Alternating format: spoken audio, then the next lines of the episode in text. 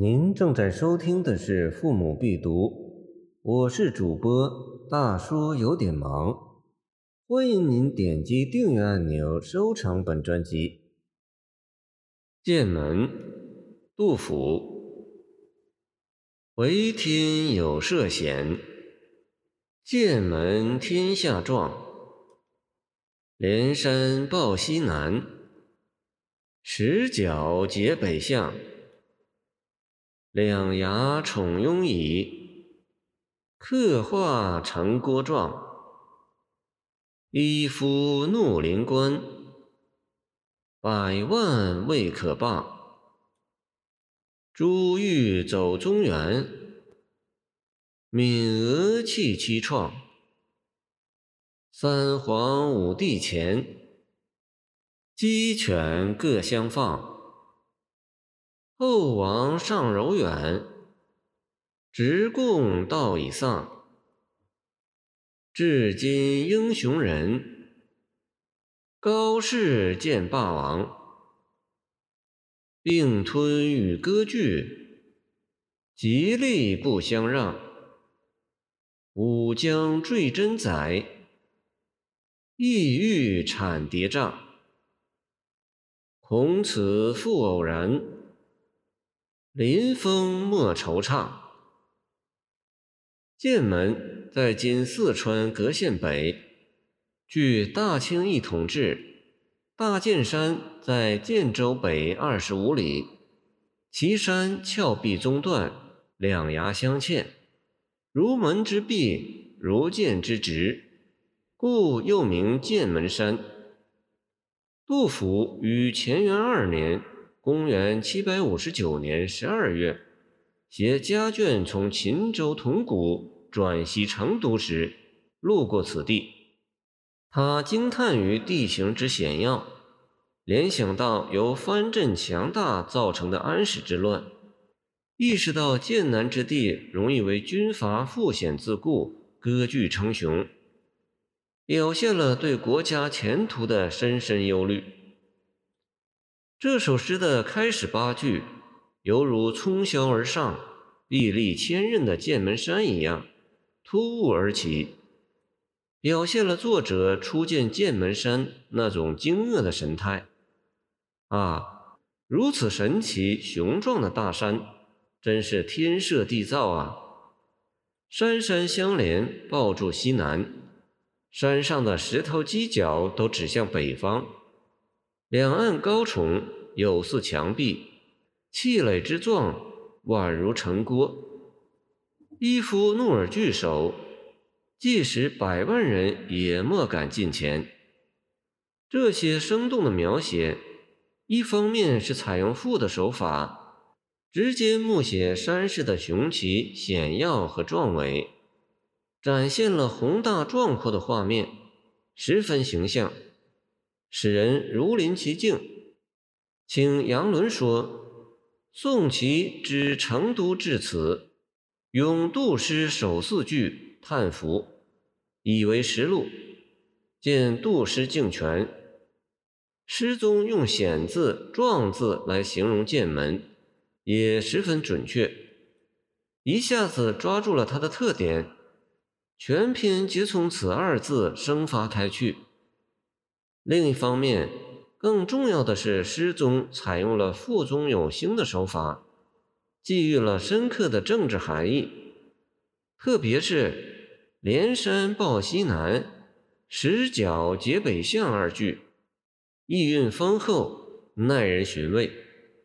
请蒲启龙读读新解说，据以地险异动立论，抱西南见取为比护。角北向，见险于我敌，为篇末欲产谍障之根。作者从险峻的山势中，已经明确地感到，这样特殊的地理环境，容易被野心家利用，随时都有脱离中央王朝、搞地方割据的危险。石角表面是雪山。而其实是象征着那些居心叵测的地方军阀，概括了深广而实际的社会内容。表现了对时代危机的深刻认识。在具体描写的基础上，作者针对时事，以雄四之笔抒发议论。中间十句转折变化，纵横捭阖。作者先说当前朝廷剥削，珠玉等物日往中原。因而蜀民穷困，以致岷山、峨眉山也为之气色凄怆。其中“走”字系从汉韩英《韩诗外传》中画来。卷六云：“夫诸出于江海，欲出于昆山，无主而治者，有主君号之言。”这就委婉曲折地指出了唐王朝。对四川人民的刻怜和搜刮，从而暗示出了天下治乱之由。然后，作者笔锋一调，又从历史的角度发出议论。回想上古时代，四川未通中原，那时人们不分彼此，连鸡犬也是相互随便放的。而夏商周以后，虽对远方实行怀柔政策，但其设官受贡，已失柔远本意，开了后世苛捐猛征之见，并且对跋扈之徒也逐渐失去了控制，致使地方军阀高势阔步，称王称霸，彼此互不相让，厮杀得难解难分。这些议论句句是说历史。而句句又关合着现实，他的锋芒所向，正是针对着安史之乱发生后，唐代中央王朝一面对人民残酷剥削，一面又对骄横的藩镇姑息纵容、无力驾驭的社会实际，具有深刻的时代意义。作者把历史和现实融为一片，使读者在咀嚼品味的过程中。得到深刻的启发。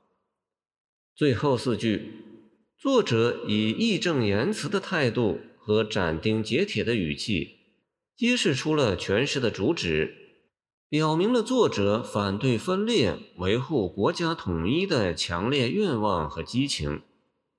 我要谴责天宫，真想铲平这重山叠嶂。